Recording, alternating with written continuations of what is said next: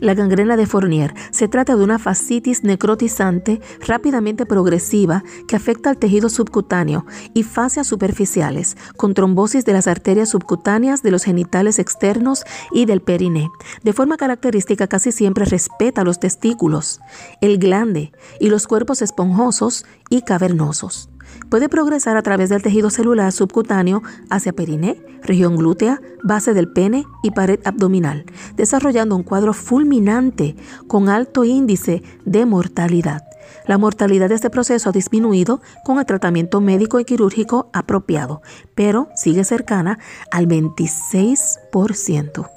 Se trata de una urgencia urológica que debe reconocerse con prontitud, ya que requiere estabilización hemodinámica urgente, antibióticos endovenosos de amplio espectro y desbridamiento quirúrgico de los tejidos afectados. Etiopatogenia. Se trata de una infección sinérgica entre gérmenes aerobios y anaerobios. Puedes saltar el próximo anuncio para que entres directo a la información. Los abscesos escrotales, epididimitis o lesiones cutáneas pueden progresar a gangrena de Fournier. Clínica. La infección comienza con área de celulitis sobre la zona de entrada. Rápidamente se desarrolla un cuadro de dolor períneo escrotal agudo. En pocas horas el área afecta se encuentra con eritema, edematosa y caliente. En horas progresa tumefacción y necrosis, apareciendo la crepitación tisular. Se diferencia de la celulitis aguda por los signos de toxicidad sistémica, con fiebre, alteración del estado mental, taquipnea, taquicardia. En 24 a 48 horas aparecen parches de gangrena que tienden a limitarse a los bordes de la bolsa escrotal, que si se deja progresa necrosis tisular, apareciendo un olor fétido característico. Diagnóstico.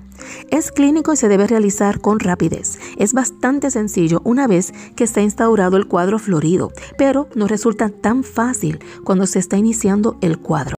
Se debe sospechar en personas con alteraciones inmunitarias o con enfermedades sistémicas que pueden alterar la respuesta a la infección o que hayan sido sometidos recientemente a intervenciones en la zona perianal o genital. La analítica sanguínea muestra habitualmente una leucocitosis con desviación hacia la izquierda. La realización de radiografía de la zona, tomografía o ecografía ayuda a reconocer aire en zonas afectas y a delinear la infección. En la anamnesis vamos a encontrar el dolor de inicio insidioso, edad avanzada, factor predisponente genitourinario o anorrectal y una úlcera necrótica y maloliente. Aquí vamos a estabilizar, se le da antibiótico de amplio espectro y cirugía. Esta es causada por trauma, vasculitis, hernias, tumores y otros.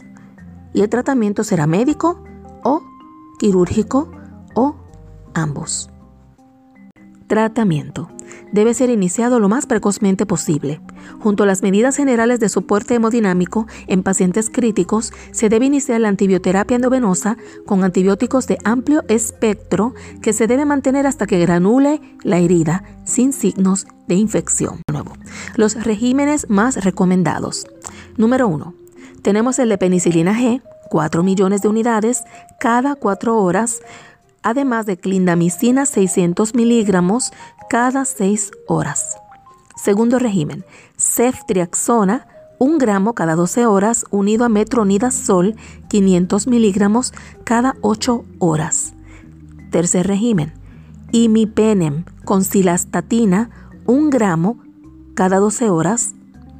El cuarto régimen es meropenem un gramo cada 8 horas. Y por último, otros regímenes, vancomicina, un gramo cada 12 horas. Junto a esto se debe realizar un desbridamiento quirúrgico urgente, extenso y en profundidad que incluya todo el tejido afectado. Junto a esto se debe realizar un adecuado drenaje vesical bien uretral o suprapúbico. Tras esto se debe hacer cobertura de los tejidos con apósito, con suero salino y cura diaria de la herida. Se debe vigilar esta herida porque en muchas ocasiones precisan nuevos desbridamientos en los días siguientes. la terapia en cámara hiperbárica es una opción adyuvante que potencia las medidas anteriores. Cabe destacar que la vasectomía también es un factor de riesgo en la aparición de la gangrena de Fournier. Notas importantes. Este puede aparecer cuando hay un sarcoma de Kaposi. Si la piel del escroto está necrosada y crepita en la palpación, con afectación del periné, pene, hipogastrio o flancos, el cuadro es típico.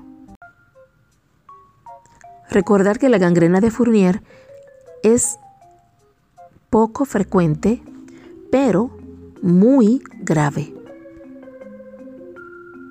Y es de causa infecciosa. Espero que esta información te haya sido de utilidad para conocer sobre la gangrena de Fournier y tomar las medidas pertinentes, sea como médico o paciente. Feliz día.